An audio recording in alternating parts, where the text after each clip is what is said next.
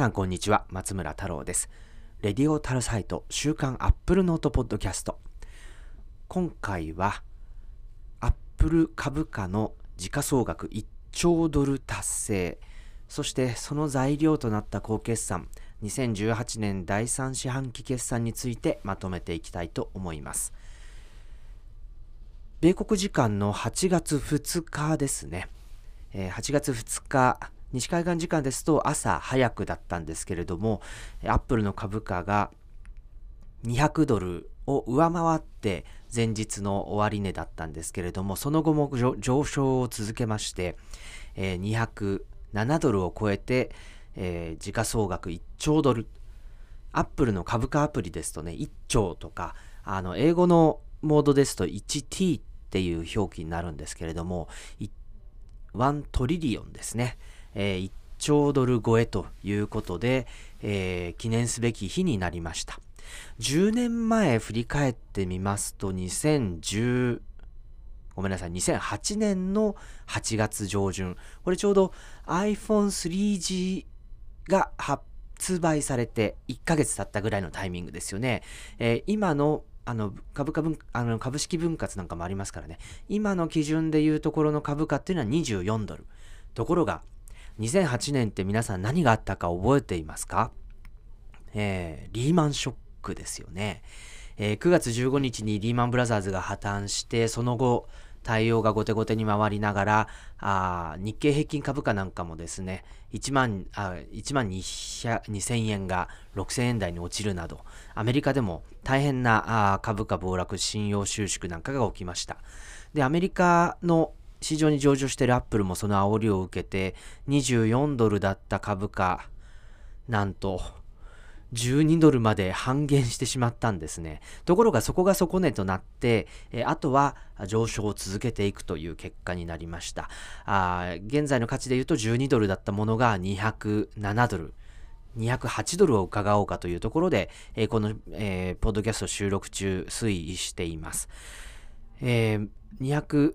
ちょうど今の数字ですと207ドル39セントということで 1.002t と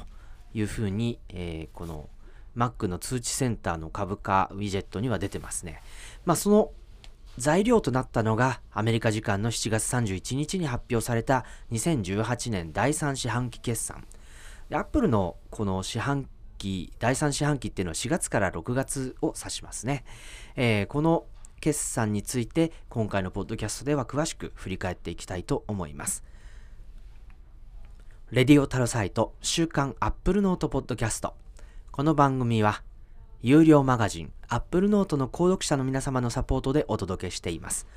アップルノートは月4本以上の記事とブログを掲載しているアップルからモバイルテクノロジー時代を読み解くそんなマガジンとなっています。Http コロンスラッシュスラッシュ applenote.me applenote.me でアクセスしてぜひこの機会にご購読ください。また今回のポッドキャストの内容、より詳しくグラフ付きで読みたい方は、この applenot のご購読よろしくお願いいたします。さて、それでは、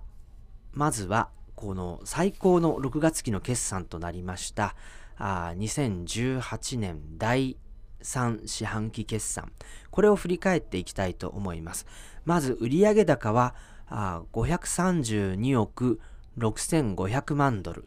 これは前年同期比で17%増でした。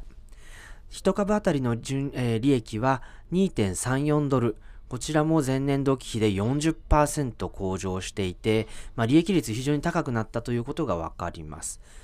アナリストの予測も上振れということになってますね。地域別に見ても全地域で、えー、プラス成長を遂げているという形になります。米国20%が今回は一番大きかったんですけれども、EU が14%、中国は19%、日本は7%、アジア太平洋地域で16%増ということで、全体では17%の増加ということになりました。今回のアップルの決算売上高の比率で言うと、米国以外が6割ということになっていますけれども、特にやっぱり中国の売上っていうのが非常に目立つ、そんな結果となっています。で、決算発表の電話会議の中では、米国に加えて香港、ロシア、中東、アフリカなどの15市場で力強い成長があったという指摘がありました。で今回の株1兆ドルの達成にも関係あるんですけれども、あの、アップルのバイバックプログラム、まあ、株主還元プログラムを通じて1億1280万株、200億ドル分のアップル株を買い戻したということです。さあ、えー、このアップルの高決算、当然ですね、iPhone が原動力になっています。iPhone の売上高はですね、えー、299億600万ドル。こちら、前年同期比で20%増ということになりました。ただ販売台数は1%増の4130万台でアナリストの予測からは少し欠けている状況ですね。ところが売上高は大幅に増加しているということでやはり端末の平均販売単価というものが高まっていることが原因になっています。それを釣り上げている原因っていうのももうご存知の通り iPhone X ですね。はい。で去年の同じ時期の平均販売単価は606ドルだったんですけれども、今年は724ドルということで、やはりですね、iPhone X の存在大きいんですけれども、それだけではなくて、まあ、去年まではその型落ちのモデル、併売モデルというべきですかね。例えば、去年であれば iPhone7 が最新機種だったとすれば、iPhone6、iPhone6S、そして iPhone SE っていうのが、まあ、併売モデルで iPhone 7よりも安い価格が設定されているものですね。もちろん、あの、それらが売れても販売台数は販売台数になるんですけれども、今年の場合は iPhone X だけではなくて、そのモデルの後期になっている iPhone8 や iPhone8 Plus っていうのも好評だったそうです。でアメリカ、イギリス、日本といった先進国市場では、あ上位5機種のスマートフォンのうちの3機種がその iPhone X、iPhone8、iPhone8 Plus で占められているという結果も紹介されていて、この例年以上にですね、iPhone のこうモデル後期に入ってからの、えー、今年モデルの iPhone の強さっていうのが目立っているということが言えるかもしれません。まあ、非常にですね、面白い、ちょっとこれまでと違う流れになっているというのが、特徴になっているんじゃないかなと思います。でティム・クック CEO は電話会議の中で、まあ、iPhone X に対して市場が好意的な反応を見せていることに対してですね、まあ、あの非常にこう素晴らしいという感想だというふうに述べてますね。えー、なので、まあ、そういった意味ではあ今回、まあ、iPhone X を999ドルで出してでひっそりとですね iPhone8 のベースの価格も50ドル値上げしてこう高付加価値戦略というものがあ功を奏したということになるんですけれども、まあ、アメリカに住んでるとですね確かにいろんな物価が上がってます。あのサラダ1つ頼んでも2000円ぐらい、日本円で言うと2000円ぐらいになっちゃいますし、チキンを乗っけようものなら2500円ってなんでそんなサラダに払わなきゃいけないんだろうっていうような、まあ、それもここ2、3年でそういった価格に上がってきてるんですけれども、まあ、それと同じようにですね、やはりスマートフォンもインフレの価格を反映しているような値上げをしてきているという感じがしますが、まあ、日本なんかは特にそうですけれども、このアメリカのインフレの状況に対して、ね、アメリカなんて家賃も上がってるし、いろんなもの全部上がってますよね。でも日本ってむしろ物価があの、落ちてて全然デフレ脱却してないと。いや、同じサービスを安く手に入るんなあの入れられるんならいいんですけれども、でもそれだと、こう、ね、賃金も上がらないし、景気が上向いてこないっていうことで、えー、異次元緩和とかいう形でいろいろやってるんですけど、全く一向に反応が見られない。そろそろ諦めて出口戦略っていうことになってきているということなんですけれども、アメリカのペースでいろんなものが値上げされて、それが同じものが日本でも値上げされていくとですね、だんだんやっぱり買えなくなってきちゃいますね、高すぎて。なので、えー、この一本上司で価格を釣り上げ続けるっていうことを多分アップルはしないんじゃないかなと思います。特に今年 iPhone X と同じ5.8インチモデルはあまあ、100ドル前後下がるんじゃないか。で、その上のモデルが今の iPhone X のあの価格でサイズアップしたものが利用できるようになるんじゃないか。そしてその中間的なサイズ、6.1インチの大画面なんだけれども、もうちょっと安い価格で提供されるんじゃないかという形で価格の予測っていうのが上がってきてるんですけれども、まあ、このあたりもですね、単に高価格で攻め続けても、こう、売れていかないぞっていうことを、加減を見てブレーキをかけながらという形で、えー、iPhone をあの販売台数を維持していくことを目指そうとしてるんじゃないかなと思います。ただ、この販売台数を維持することっていうのが重要なんだっていうふうに、だんだんちょっとずつロジックが変わりつつあります。やっぱり今までは販売台数、売上高が iPhone を牽引しな、iPhone で牽引しながら伸びていくってことが重要だったんですけども、そこじゃないぞというのがですね、今回の決算発表でも見え隠れしてます。で、あの前回の決算の時から非常にこう耳につく言葉として iPhone のアクティブインストールベースという言葉ですね。これがよく語られるようになりました。で、これはすなわちですね、iPhone の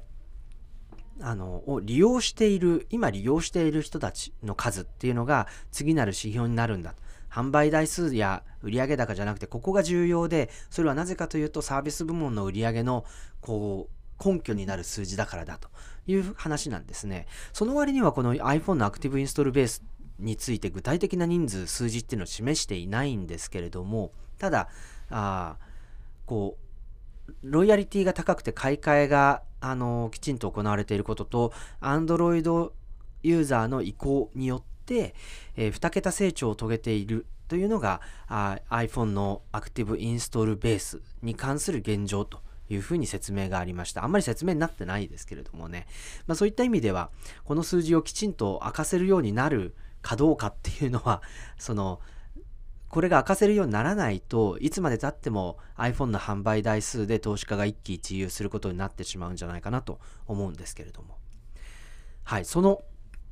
えー、iPhone のアクティブインストールベース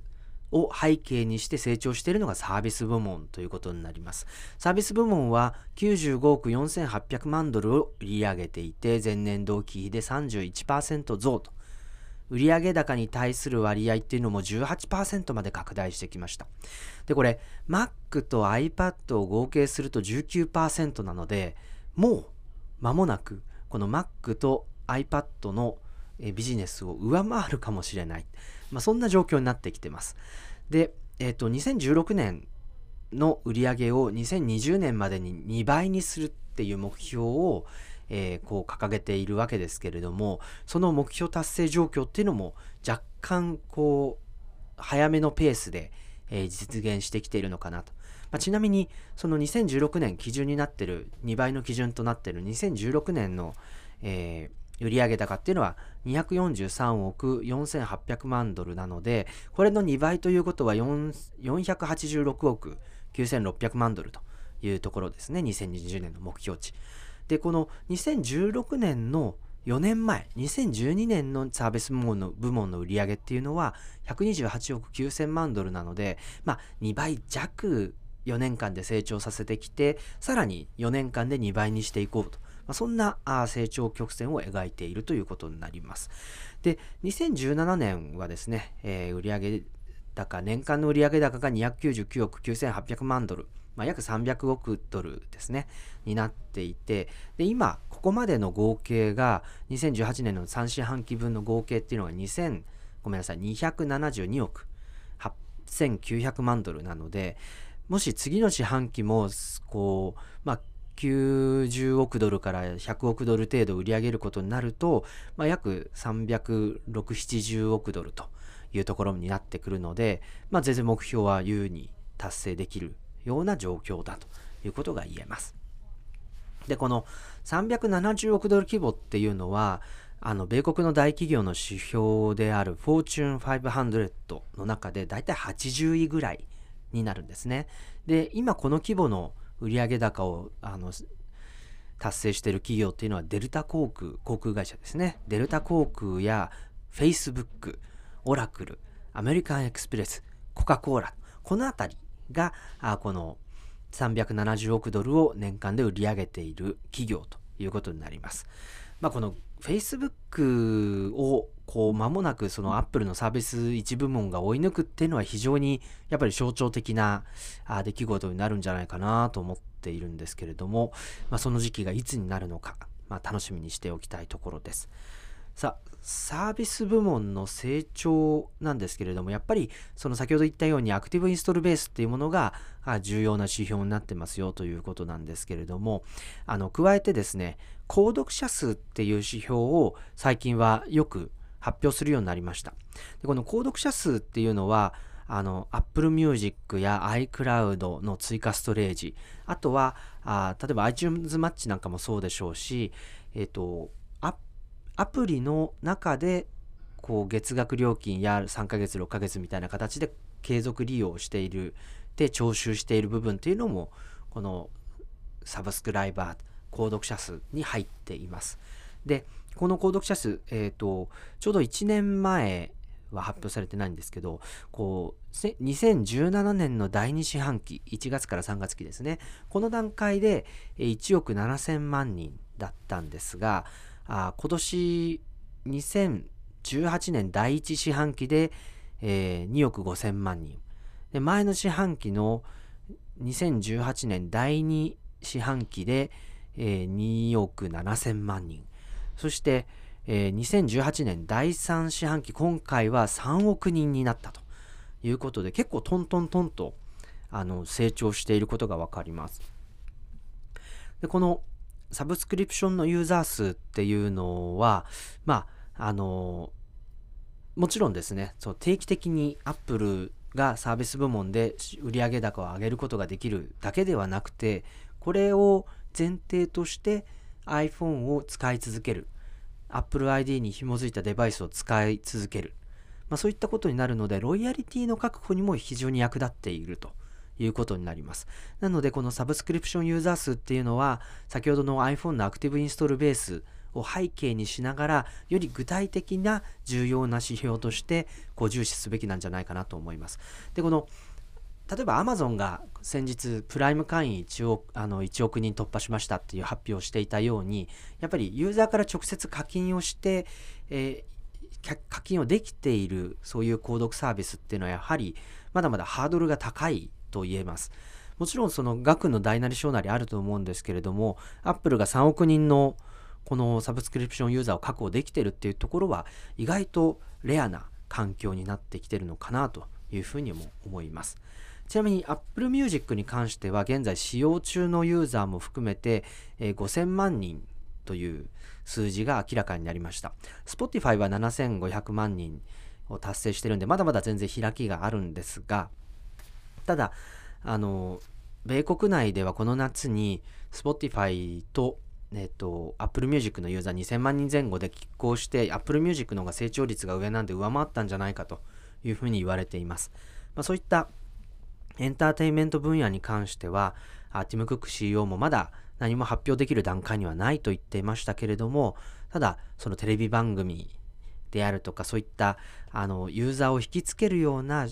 こうエンターテインメントコンテンツに投資をしてきていますのでこれが例えばこの秋なのか来年になるのか分かりませんけれどもこのサブスクリプションユーザーの数字に何らかの影響を与えるようなインパクトを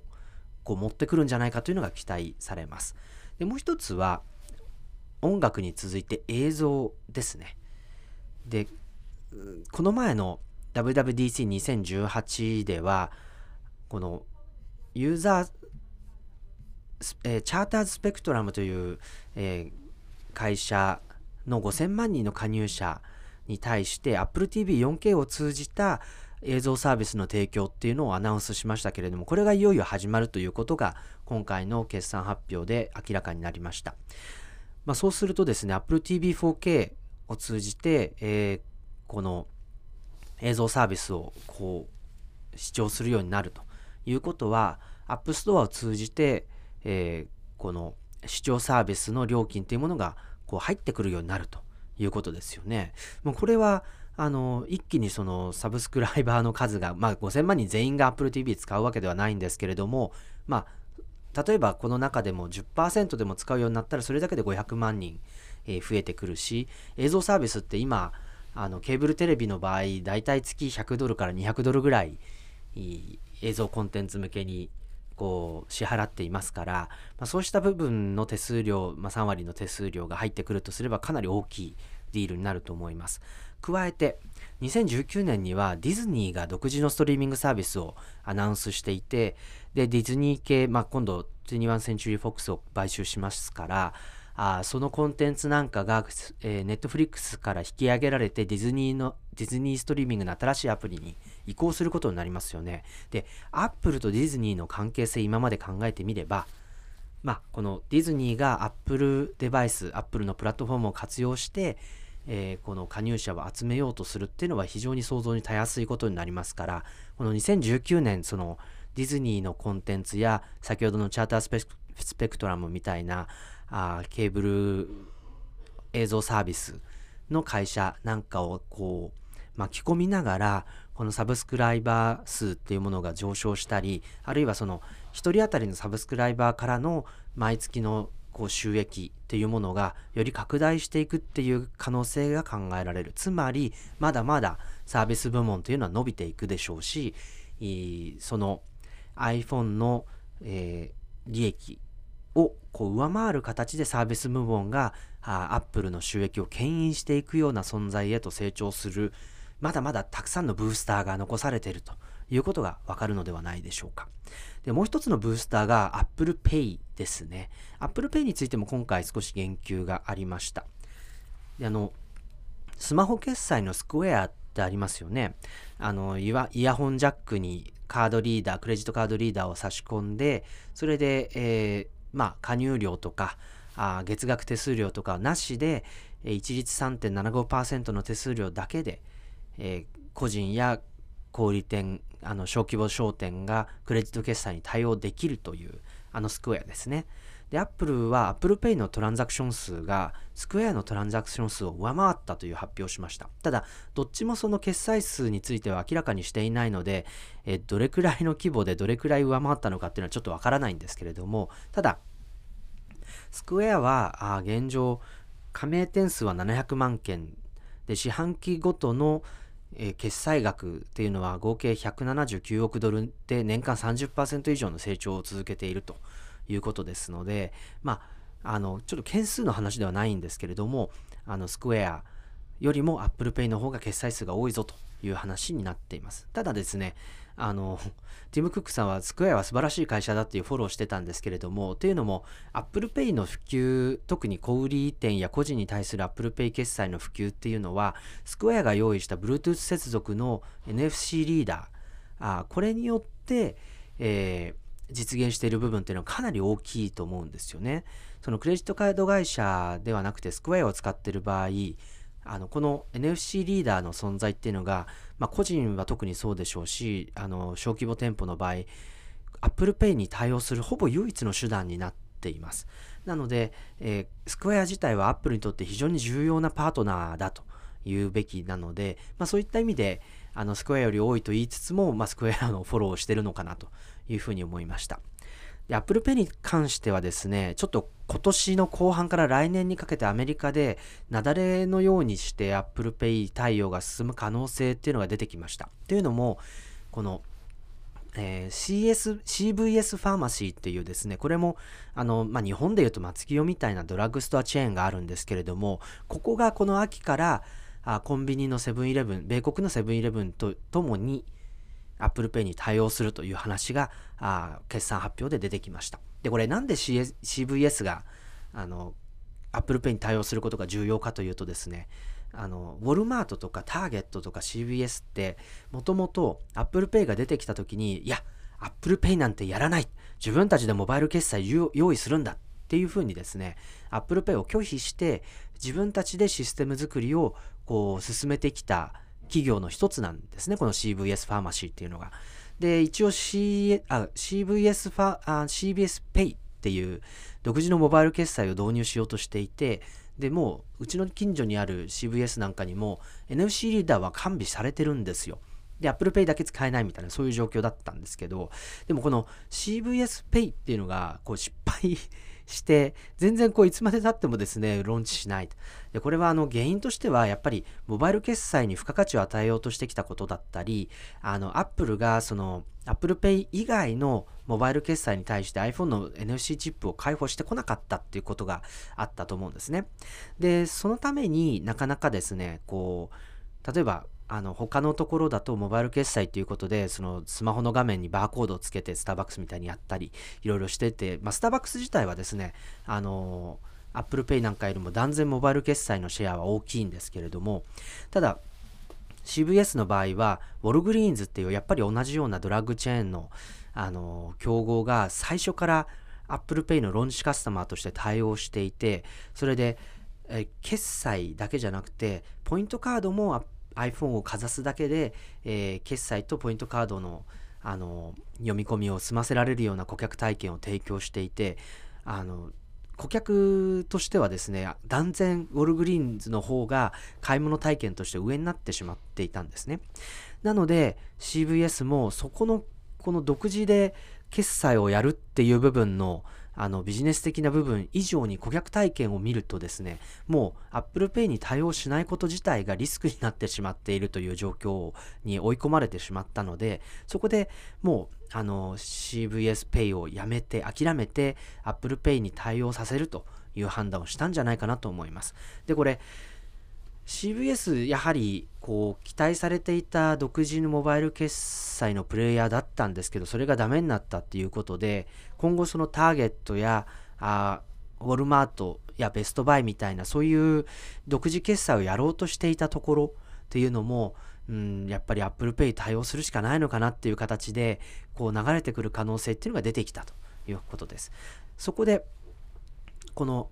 大手のチェーンがどんどん対応を進めていく局面というのがこの2018年の秋以降に起きてくる、まあ、そうなってくると Apple Pay 自体もあの Apple は決済ごとに手数料を取っていますからその決済手数料っていうものが非常に大きな収益源このサービス部門における収益源になっていく可能性っていうのがあるんじゃないかということになっています。さあそれではですね続いての分野ですけれども Mac と iPad 見ていきましょう。Mac は、えー、372万台ということでこれ2010年の第3四半期以降で最も少ない販売台数になってしまいました。売上高は53億3000万ドルなので、えー、まああの台数は13%減ってるんですけど、ただ、売上高自体は5%減にとどまっていると。まあ、これ、原因としてはやはりですね、こう、MacBook Pro の発売が遅れたことなんじゃないかなというふうに思います。去年の WWDC6 月上旬で、えー、Apple アップルは MacBook Pro の2017年モデルをリリースしました。まあ、同時に iMac なんかも全部リリースして、iPad もリリースしてるんですけれども、でも今年の WWDC はですね、まあ、ソフトウェアカンファレンスらしいといえばらしかったんですけれども、まあ、期待されていた MacBook シリーズの年次アップデートがなかった、見送られたということで、まあ、若干寂しいものになって、で、7月12日に2018年モデルの MacBook Pro リリースはされたんですけど、これはこの第三四半期決算には計上されませんので、えー、まあ、そういったところで販売台数の減少という結果になってしまったんじゃないかと見ることができます。まあ、遅れた原因はもうご存知の通りキーボード対策なんじゃないかなということなんですね。で、2018年モデルのキーボード、まあ、前回もですね、音をお聞かせした通りですね、静かになったと言いつつ、このシリコン膜が入ってホコリの侵入を防ぐようになったっていうところで、まあ、改善されたというふうに、え、まあ、不具合の確率が低くなるんじゃないかと期待されています。でもこの対策のおかげで、まあ、1ヶ月ぐらい発売が遅れてしまって、えー、それで販売台数の伸び悩みということになってしまったんじゃないかと。え思うんですけれども一方でですねただこの iPhone でも言ったような平均販売価格に関しては上がってますよね、これ。1000、えっ、と、どこだっけな？データ、データ、データ、すいませんね、いっぱいありますからね。こう、1300ドル台から1400ドル台に上がっているんですよね。こちらありました。1302.89ドルが前年同期の Mac の平均販売価格だったんですけれども、これが2018年第3四半期は1432.80ドル、130ドル余り上昇したということになります。なので、まあ、Mac まあ、ちょっとその販売台数の面では新モデルが出なかったということで、えー、欠けてしまっている部分はあるんですけれども、やっぱりこう、Mac に関してもこう、高いモデルが売れるようになってきた。つまり、プロユーザーのに対して魅力を取り戻しつつあるっていうことを言うことができるんじゃないかなと思います。ちなみに購入者の6割が新規ユーザーだったということで、まあ、Mac 自体のユーザーベースっていうのはまだまだ伸びている状況にあるということが言えそうですね。で、iPad に関しては1153万3000台ということで、1000万台やはり超えてくるペースっていうのをキープできています。ただ、売上高はあ47億4100万ドルということで前年同期5%減でした。まあ、台数が1%増で、えー、この売上高が5%減ということは iPhone や Mac と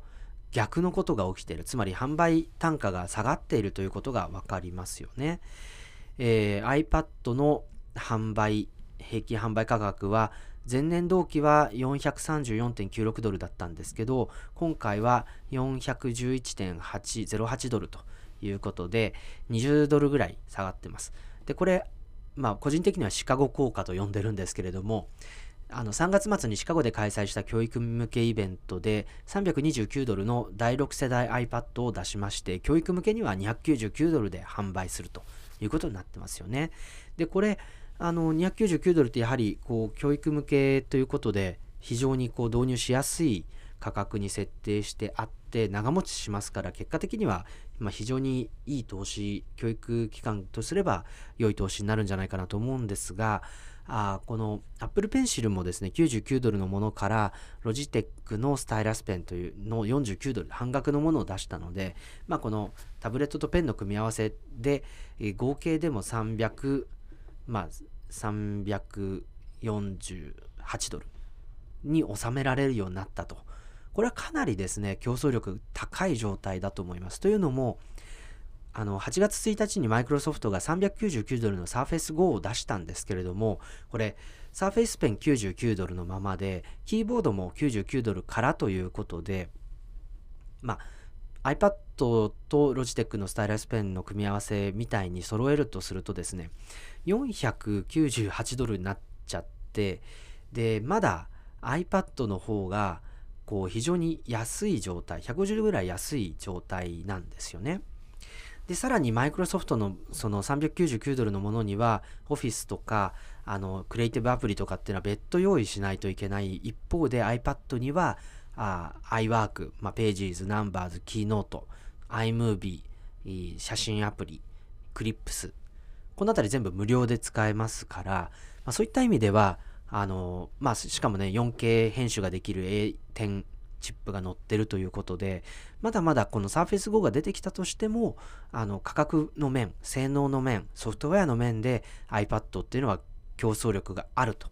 見ていいんじゃないでしょうか。やはり、え Chromebook のその100ドル台、200ドル台で、えー、Google のクラウドを活かせるようなラップトップ型の Chromebook が手に入るっていうことの方が、この Surface シリーズよりはまだまだあ競争の面で脅威になっているんじゃないかなと思います。この iPad、そして Mac なんですけれども、今回の決算では、えー、iPad があ Apple 全体の売上高の中の10%、で、Mac が9%ということで、先ほども言ったようにサービス部門が今18%占めてますんで、もうすぐサービス部門にこの Mac プラス iPad の売上高っていうのは抜かれそうだという話をしたんですけれども、もう一つですね、後ろから忍び寄ってるのがウェアラブル部門です。で、このウェアラブル部門が含まれる、えー、その他の製品の部門っていうのが、その好調なウェアラブルデバイスのおかげで、だんだん伸びてきていて、今回の決算では7%を占めています。で、この面白いのは、例えば2018年の第一四半期、これ iPhone の新型 iPhone、iPhone X なんかが出てきて、えー、iPhone 発売のスタートダッシュが記録されるようなあ時期なんですけれども、この時期にあの iPhone の売上高って70%を占めるんですね。で、えー、その分サービス部門や iPhone や iPad っていうのはそれぞれ9%、えー、iPad が8%、Mac が7%ってこう、あの逆か、Mac が8%、えー、iPad が7%ってこうギュッとあの iPhone に押されて圧縮されるんですけど、このその他のプロプロダクトっていうのは6%ずっとキープしてるんですよ。で、その2018年第2四半期、これサービス部門の割合がぐっと増えるんですけれども、やっぱりその他の製品6%。で、今回2018年第3四半期に至ってはですね、7%にシェアが伸びました。で、これ、あの、すごく、あの、他の部分と違ってやっぱりここもこう成長し続けてるんですけれどもその成長率っていうのは実はサービス部門よりも大きくてですね当然30%超えという状況になっています。なので、こう、その他の製品の売上高37億4000万ドルで37%増ということになっているんですけれども、特にウェアラブルデバイス、つまり Apple Watch、AirPods、Beats 製品を、えー、含めると、直近の四半期、まあ4四半期で、えー、100億ドルの売上高。これは前年度期6割増と。で、Apple Watch に至ってはですね、今回の、えー、3ヶ月で前年同期比の40%台中盤の成長率、つまり45%前後の成長率を記録しているということが、えー、決算発表の電話会議の中で語られました。で、こう、ね、この成長率って非常にこう高い状況が続いているので、その他の製品部門が、例えば先に iPad を追い抜くとか、Mac に追いつくとかっていうそあの場面が見られる可能性があるというのが、まあ、今回の決算の中で、えー、一つピックアップすべき数字になるのかなというふうに思いました。まあ、このようにしてですね、駆け足で、えー、Apple の2018年第3四半期決算について見てまいりました。Apple Note の記事では、あこう経年変化を含めましたグラフを掲載しつつ解説していますので、えー、まあ、こちらもぜひご覧いただければと思うんですけれども、この高決算の結果として、えー、Apple は時価総額1兆ドルというですね、1トリリオンのレースを制したともちろんセースだけではあんまり意味がありませんし、まあ、まだまだあの時価総額が何かの意味を持つっていうわけではないんですけれどもこの時価総額1兆ドルっていうものを達成したというのがあのやはりこうアメリカに住んでいてその東海岸と西海岸のこの雰囲気というかですねまあそういったものを間近で見ているとですねやっぱりすごく意味があるものなのかなというふうに思いました。というのはやっぱりこうカリフォルニアとかシリコンバレーってこう establish な東海岸に対するフロンティアであり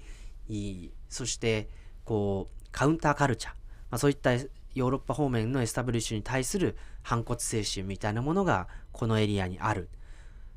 そういったあカルチャーが西海岸にあるんじゃないかなと思っています。でその西海岸で生まれた企業が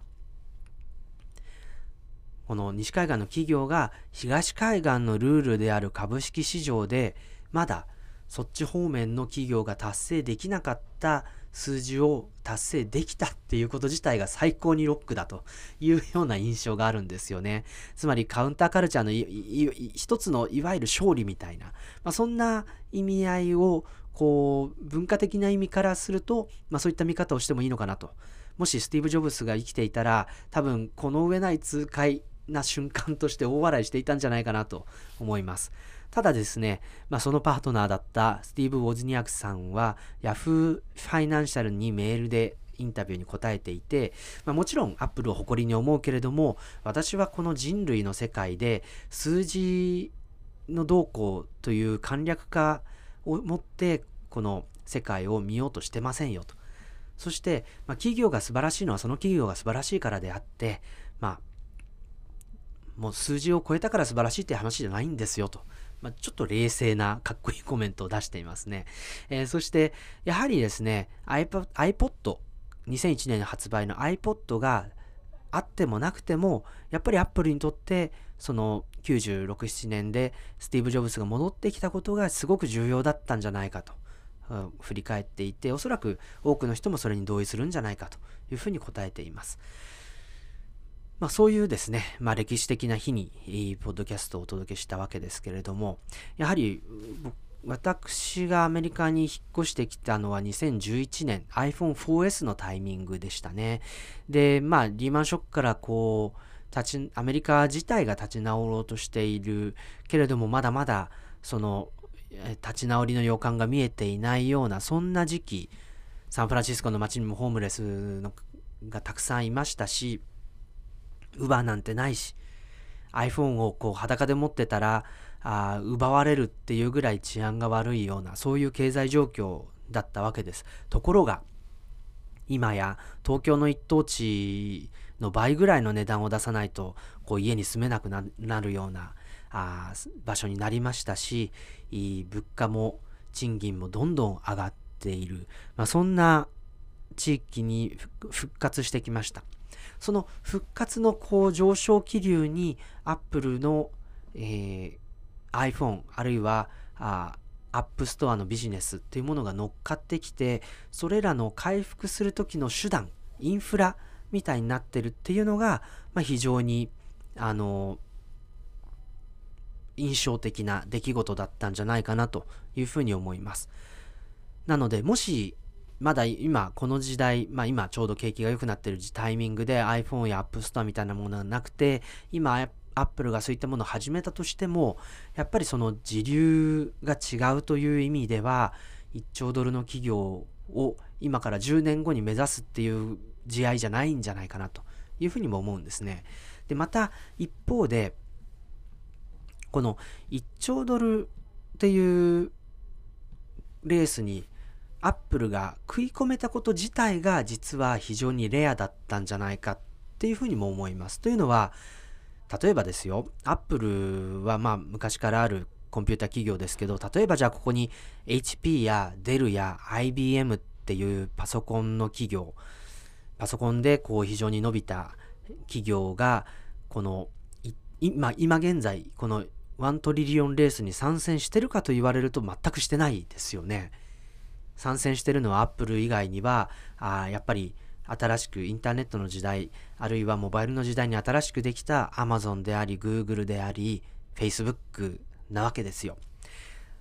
だこの並びの中でアップルは圧倒的に古い企業だったわけです。なので、えー、IBM, M はね、パソコン事業はすでにもうレノボに売却してコンサルテーション中心の会社になりましたし、HP やデルがそういったアップルのように革新的だともてはやされるような製品を生み出す存在にはなっていませんし、い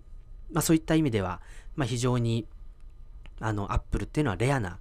古い会社、この1トリリオンレースに参戦できている最も古い会社ということになるわけです。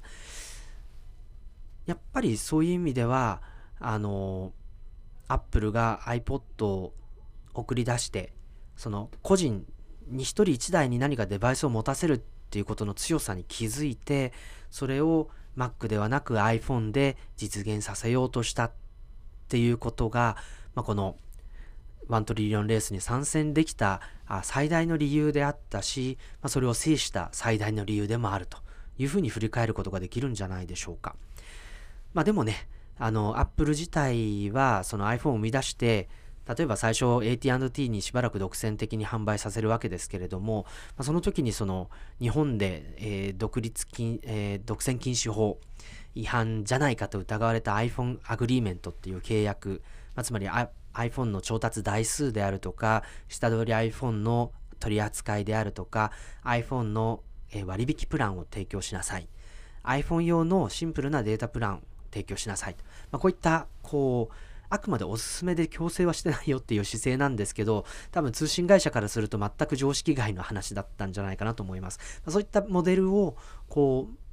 端末だけじゃなくてそういったモデルを用意して、えー、1人1台スマートフォンを持たせる世界っていうのを無理やりでも作り出そうとしてきたっていうのがこのアップルの成功の、え、秘訣だったんじゃないかと思います。もちろんその裏でアップストアを作って1人1台のデバイスに向けた新しい経済圏というのを用意した。まあ、そういったことで、あの、アメリカのインフラをモバイルベースで刷新したり、そこで、えー、ま、ウーバーであるとか、あまあ、そういった新しい企業が次々に生まれて、生活を変革する原動力になっていった。まあ、そんな振り返りをすることができるんじゃないかなと思います。で、そうやってね、アプリ化されたら、その、テクノロジーの世界の最新の、こう、技術であるとかトレンド、例えば今で言うと機械学習とか人工知能とか、まあそういったものですね。まあこういうものを、あの、いち早くインフラに取り込むこともできるようになりますので、まあ本当に、あの、アップルが成し遂げてきたことっていうのは、あの、まあ、もちろん素晴らしいデバイスを作るっていうことにフォーカスしていたんですけれども、えー、現代の新しい生活インフラを一生懸命整備してきたことと言い換えることもできるんじゃないかなと思いました。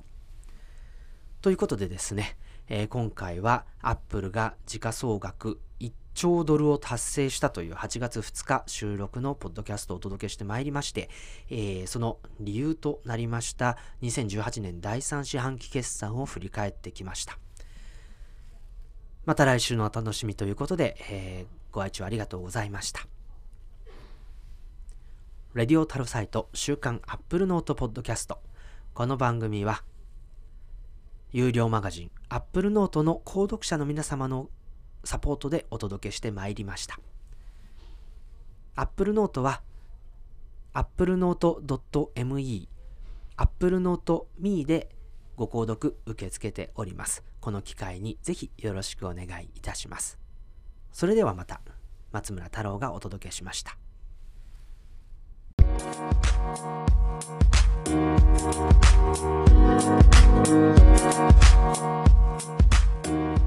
you.